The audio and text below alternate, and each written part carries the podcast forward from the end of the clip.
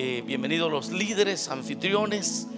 Eh, ya se van a agregar los supervisores. Ellos tienen una reunión eh, antes para luego reunirse con ustedes al final de al final de esta reunión. Capítulo número 25 de Proverbios. Bienvenidos mis hermanos en Baicelia, en, México también, en uh, Salem, Oregon. Se conectan también para estar en la reunión con nosotros los líderes. Dice la palabra del Señor, Proverbios 25, 4.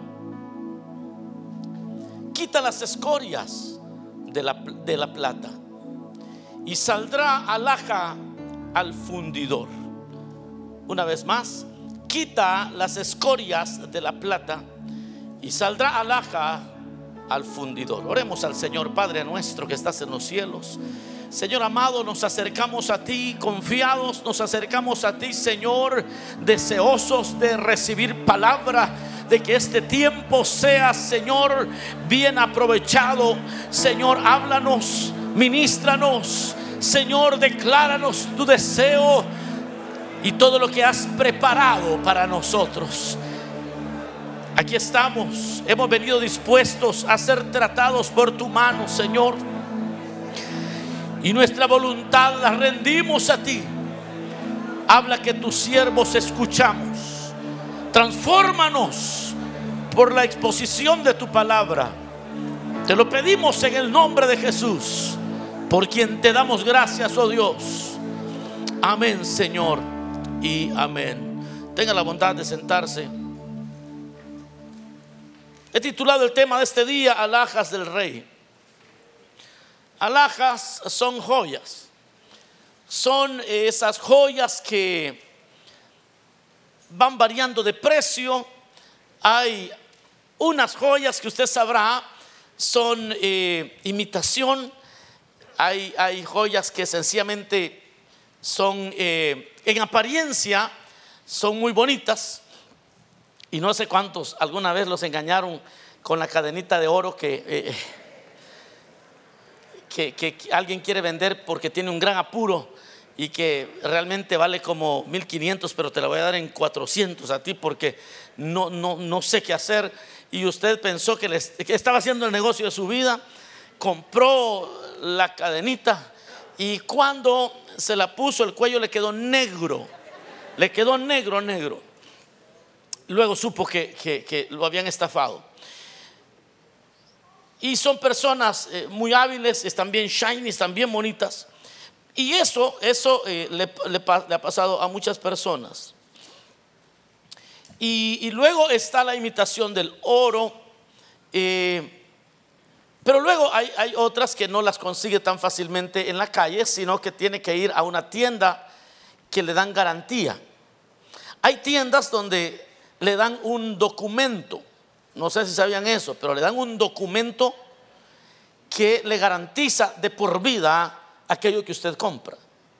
Es casi como un, un pink slip de un, vehículo. Usted dice, yo quiero ese anillo y posiblemente vale 3 mil dólares. Y entonces le dan un documento porque eso es algo transferible.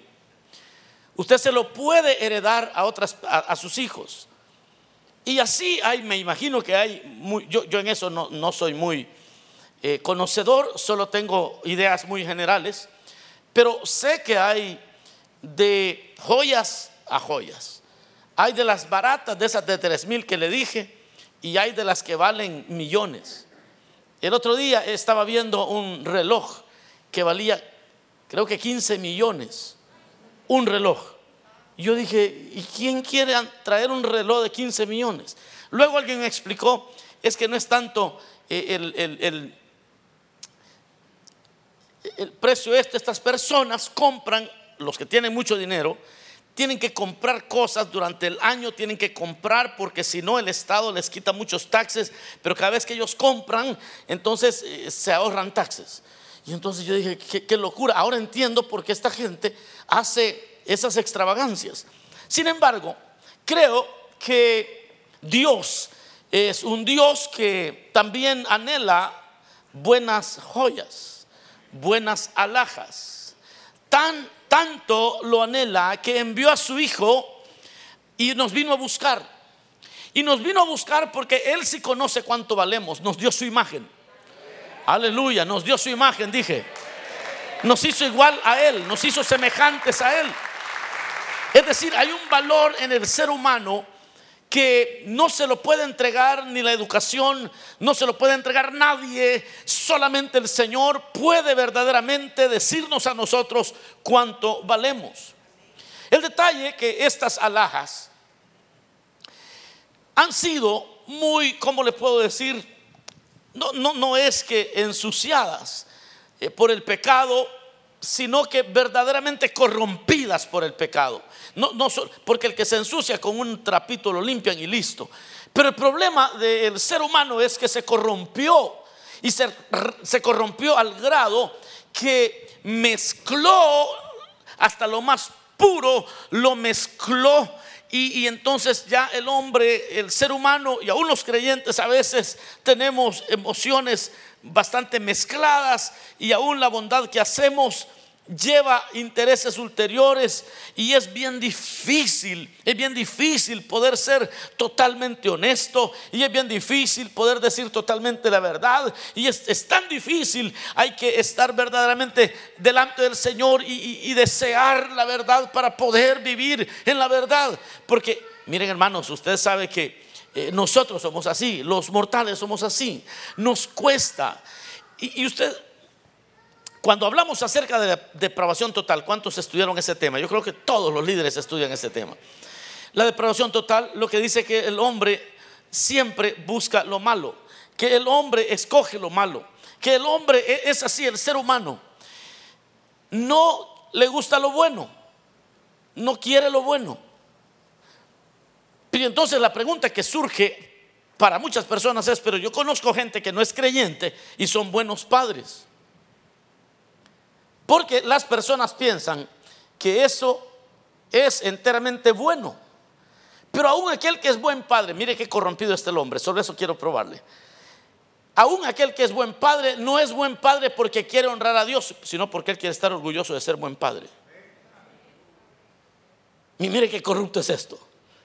Que aún aquellas cosas que el hombre persigue de verdad, porque quiere hacerlo bien no lo hace para la gloria de Dios. Así de arruinado está la cosa. Es decir, que alguien pudiera ir y ayudarle a los niños pobres. Y eso en, en, principio está bien, es bueno.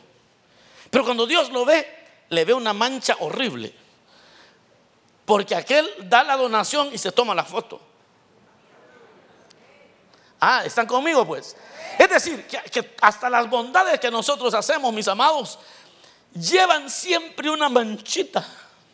A veces es una manchota, pero pensemos que es una manchita. Es algo mínimo. Pero hasta las bondades más grandes siempre llevan un poquitito de cosas nuestras para nuestro provecho, para nuestra gloria, para nuestra, eh, ¿qué le puedo decir? Eh, para nuestro reconocimiento. Y entonces, y entonces Dios en medio de toda esa gente nos escogió a nosotros como sus siervos. Entonces estamos en un gran problema porque ahora nosotros somos joyas del Señor. No, no, no, no, no está poniendo atención. Hoy nosotros somos alhajas del rey.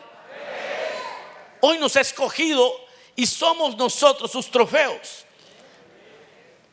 Las hermanas, cuando, cuando usan sus joyas muy bonitas, ellas ellas se ponen sus aretes y, son, son, les gusta lucirlos. ¿Ah?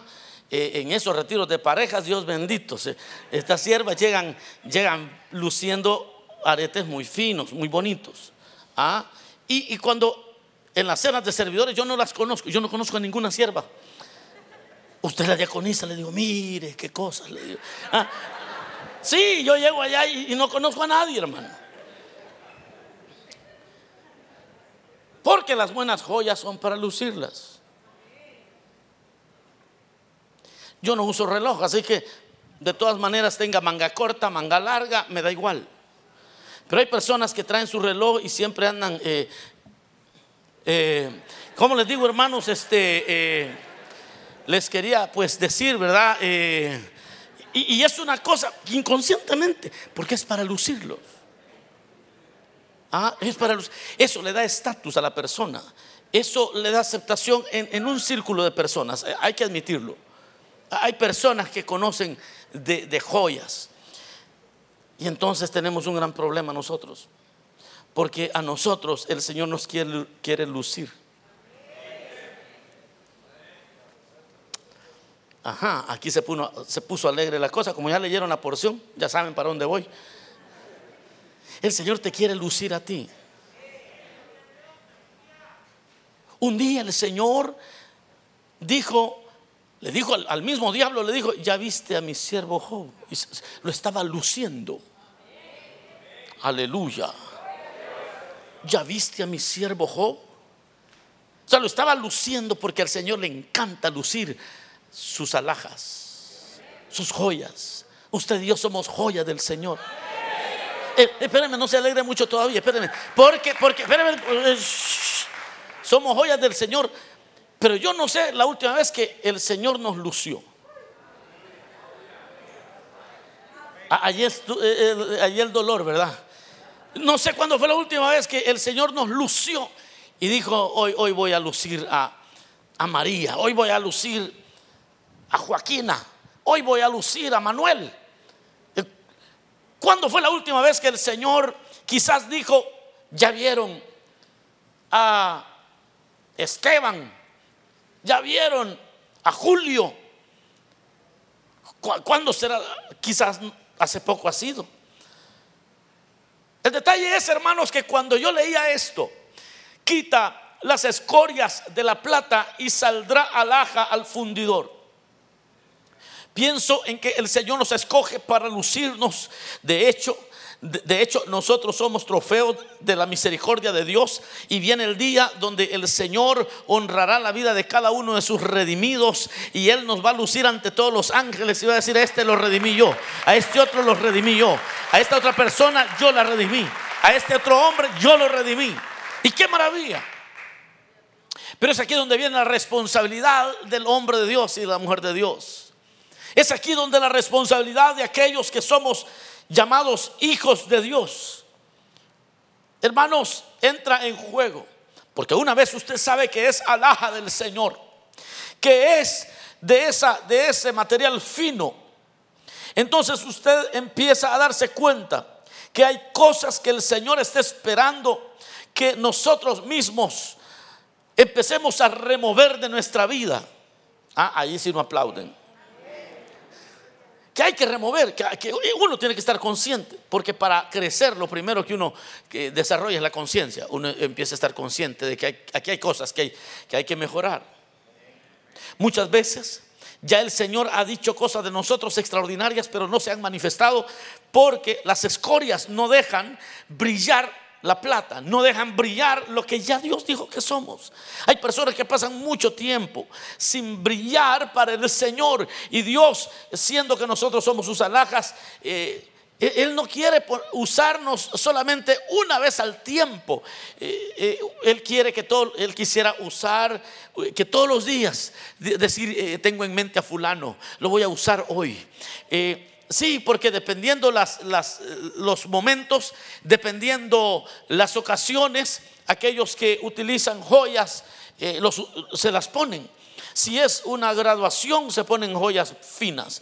Si es que van a ir allá al mall o al supermercado, bueno, hay, hay momentos donde las hermanas hasta los anillos se quitan porque no quieren dañarlos.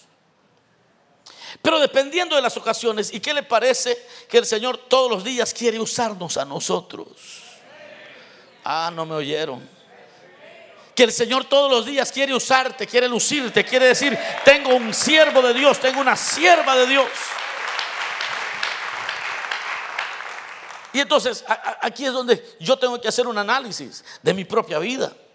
Donde yo tengo que decir, Señor, ¿qué está previniendo que, que tú me uses continuamente, todos los días, no una vez al año, no cada... Imagínense que el Señor nos usara solo cuando hay graduación. ¿Cada cuánto se le gradúa un hijo a uno, hermano? A los 26, a los 26 años, ¿verdad? Terminan la universidad. Y ya le dan la fecha a uno, tal día es mi graduación. y esa joya solo la va a, a lucir una sola vez. Yo no creo que Dios quiera lucirte a ti una vez en la vida nada más. Yo creo que Dios quiere usarnos todos los días y decir, no, no, este está tan bonito que lo voy a usar todos los días. Este, este hombre de Dios está tan muy limpio. Hay, hay escorias que son responsabilidades nuestras, es la responsabilidad nuestra removerla. Una de las escorias más comunes que debemos de remover es el miedo.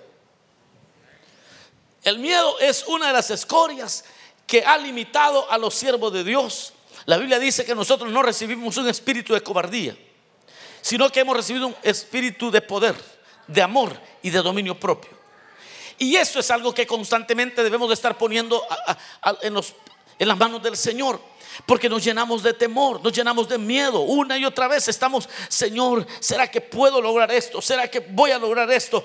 Y el Señor te dice, yo te quiero usar, pero tienes que hacer a un lado el miedo. Yo te quiero usar, pero tienes que hacer a un lado ese temor. Yo te quiero usar, pero vas a tener que rendir tus temores y descansar en mí. Y vas a lograr cosas extraordinarias. Otra, otra cosa, otra cosa que usted va a encontrar en la vida es...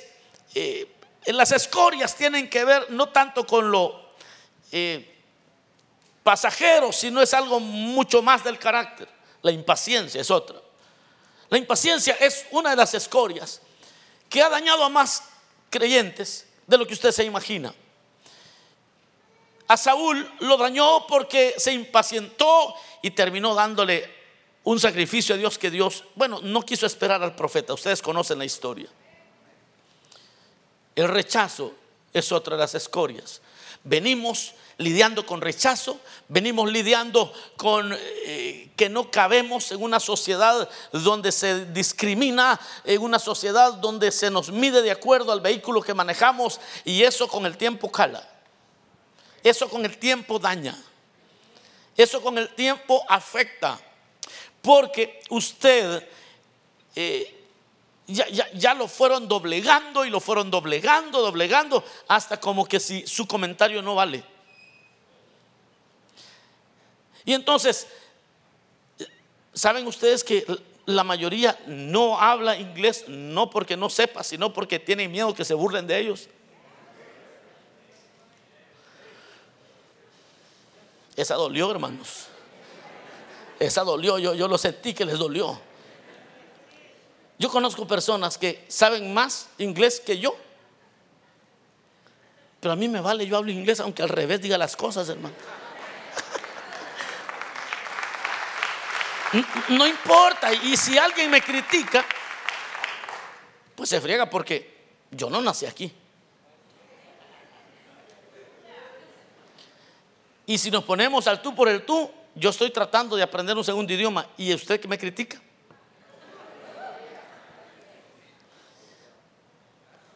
Y usualmente las personas que hablan bien el idioma nunca se van a burlar de alguien que esté intentando hablarlo. A mí, a mí me encanta oír a personas que yo llego a comprar en algún lugar y me hablan en español y, se esfuerzan. Y yo les digo, ¿sabes qué? Yo honro mucho eso que haces.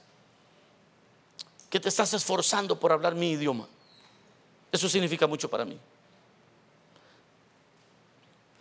Pero ¿por qué le estoy hablando de cosas que son un poquito, e, esta es un poco trivial? Pero el rechazo es algo con lo que todos lidiamos. Y por eso no logramos manifestar todo lo que Dios tiene. Los celos es otra, esta es otra campeona. los celos es en esa, en esa joya maravillosa que somos para el rey.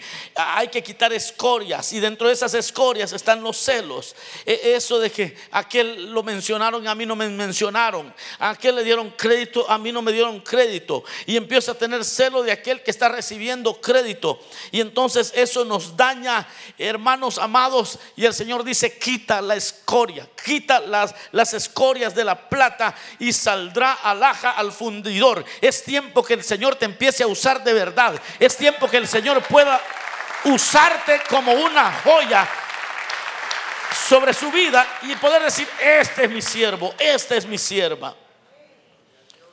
El mal temperamento es una de las escorias más crueles que destruye esas alhajas preciosas que Dios ha comprado con su sangre. El mal temperamento. E, e, estas personas que no logran dominar su temperamento echan a perder mucho, echan a perder muchísimo y en un momentito arruinaron todo. Son personas capaces muchas veces, son personas que uno admira, pero cuando pero cuando se bajan de la cruz, hasta se les olvida que son creyentes, hermano. Sí, dicen cosas groseras. Yo, conocí a un hermano que hasta malas palabras decía cuando se enojaba. Y después de, la cosa es que él tenía una idea equivocada que decía, es que no sé qué me pasó. Y, todas las personas, esas son las más peligrosas. Los que dicen es que no sé qué me pasó. O sea, este, este entonces tiene dos personalidades, está endemoniado está quizás. Pues, ¿Cómo que no sabe qué, es lo que le pasó? Sepa qué es lo que le pasó. Le pasó que usted no se sabe controlar. Que usted se entrega totalmente a su enojo. El mal temperamento. Bueno, el enojo también es otra de las escorias. Y estas cosas, mis amados hermanos, muchas veces no están presentes de una manera obvia. Son cositas, por eso se llaman escorias, porque son cosas pequeñitas que, que, todos tenemos, que tenemos que estar conscientes. No, yo quiero ser usado por el Señor, pero yo tengo que limpiar las escorias para que Él pueda lucirme bien. Otra más, disculpe que vaya rápido, pero ya va a entender por qué. La baja estima propia.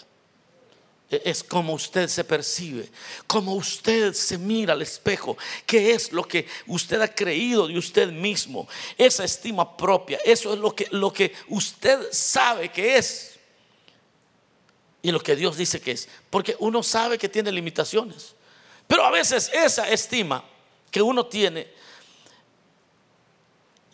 hermanos, hace tres días estaba hablando con una persona competente, brillante, fue a la universidad. Increíble. Y, cuando ella me contaba su situación,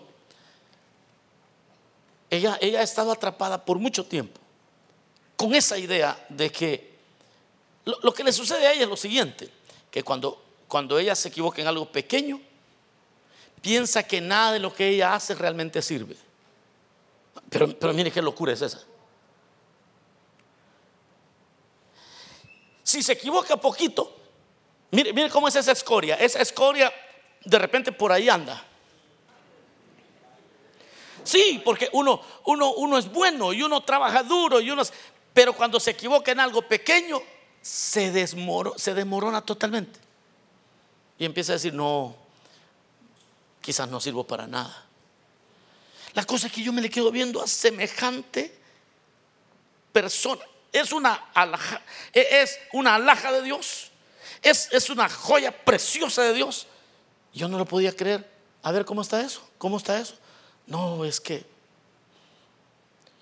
Pero le digo, pero, pero lo que te equivocaste un 1% de un 99, de un 100%, te quedan 99 cosas extraordinarias y te equivocaste. Y no era ni siquiera un pecado, o sea, que, que no pudo hacer algo, que no le salió bien que tenía una receta para cocinar y no le salió bien. Y ahí quiere desarmar la casa entera. Porque no sirvo para nada. ¿Usted conoce gente así? Yo conozco gente así. El fracaso para ellos es como una montaña, como una avalancha de nieve que los entierra. ¿Cómo se llama eso? Una estima propia muy baja y le tienen un pavor a equivocarse. Yo le dije, mire hermano, usted la voy a curar, le dije. A usted la voy a poner a predicar el domingo, le dije.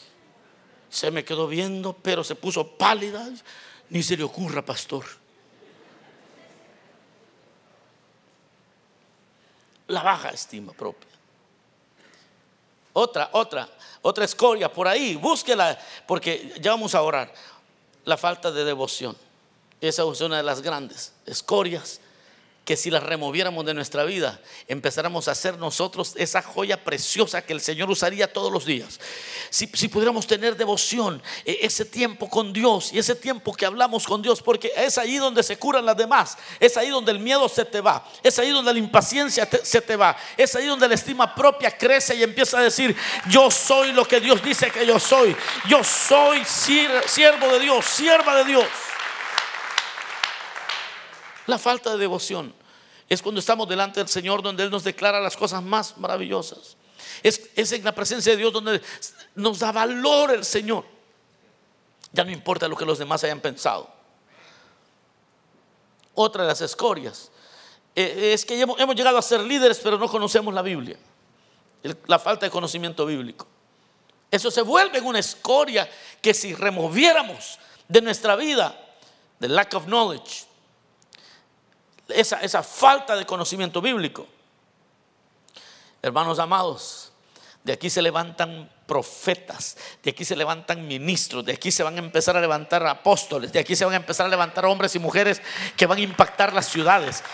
Eh, quita las escorias de la plata y saldrá alhaja al fundidor. Voy a mencionar la última, no porque sea la última, hay, hay muchas más, usted tiene que encontrar las suyas también. La, la mala administración de recursos, esa es una de las escorias que no nos dejan salir adelante a veces. Conozco a un hermano que gana muy bien, y cuando digo que gana muy bien es suficiente para vivir cómodamente, pero siempre está endeudado. Siempre está endeudado. El asunto es que un día se me acercó un hermano, un supervisor de zona, y me dijo, fíjese que fulano de tal, qué calidad de hermano que es, me dice, sí. Pero me debe desde no sé cuándo, me dice. Yo creo que le debe a más personas. Pero, pero fíjese que lo que a mí me inquieta, me dice de él, porque estamos hablando de, lo, de lo precioso que es como hombre de Dios. Estábamos hablando, porque la plática nació porque este hermano me decía, e, este brother tiene un llamado bien especial. Yo, yo le dije, tiene razón. Yo he notado esto en él. Y yo he visto esto otra cosa en él. Qué, maravilloso. Pero mire, ya me contó eso. Fíjese que si él solamente removiera esa escoria, ay Dios mío, ese hombre revoluciona en la iglesia y las demás iglesias, me dice. Pero lo que me, lo que me dijo fue esto, lo que me llamó la atención fue esto, me dice, pero no es el que esté endeudado, sino que él sabe que me debe. Pero cada vez que estamos ahí, solo me habla de grandes restaurantes. Y me dice él, donde yo casi ni, yo mismo al que le debe, ni yo mismo voy, me dice. Pero él, solo, solo restaurantes finos y que conozco este restaurante y que el sábado fui a no sé dónde, conocí un restaurante. Y solo, solo de lugares, hermanos, exclusivos. Y el hermano con prudencia quizás no le dice a él, ¿Y cuándo me va a pagar en lugar de ir al restaurante ese? Quita las escorias del... quita, quita las escorias de la plata y le saldrá alhaja al fundidor. Quita las escorias de la plata y el Señor va a empezar a lucirte todos los días. Quita, quita las escorias. Empieza a decirle, Señor, quita las escorias de mi vida. Y, vas a lucirte. Y los demás van a empezar a ver la gloria de Dios sobre ti.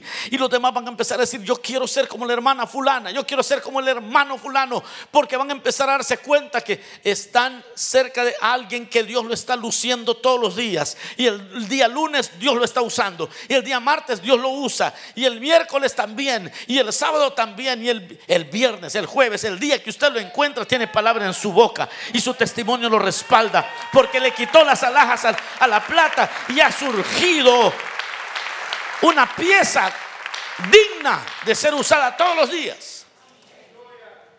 Una pieza fina.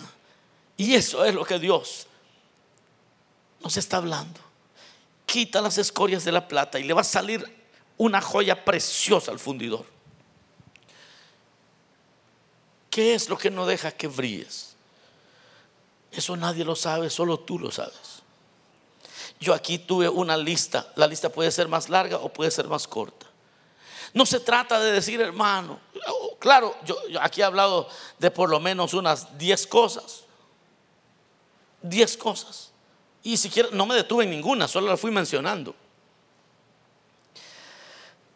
Y usted dice, no, yo ya casi no soy alhaja, yo solo soy escoria. Sí, uno puede desanimarse, uno puede decir, no, estoy bien fregado, man. Sí, como dijo un hermano, Señor, quita todo lo malo de mí. Y el Señor lo quitó y solo la ropa quedó.